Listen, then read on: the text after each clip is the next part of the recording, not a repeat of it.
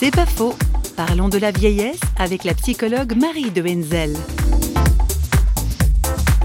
Vous avez des tas de personnes qui disent euh, je veux bien vieillir tant que je suis en bonne santé, en bonne forme, mais si un jour euh, j'entre dans la maladie d'Alzheimer ou si je deviens euh, dépendant, impotent, eh bien là je préfère me suicider. On entend ça. Ça, ce sont des propos de bien portants. Dans la réalité, quand on avance en âge et quelles que soient les, les épreuves qui arrivent, eh bien le psychisme évolue et on voit les choses différemment. Il y a ce que vivent les personnes qui sont dans la situation. Quel que soit l'état de détérioration dans lequel on se trouve, si on est entouré de gens qui vous soignent avec humanité, si on a toujours l'impression qu'on existe dans le regard des autres, on peut vivre ces situations de détérioration de manière positive.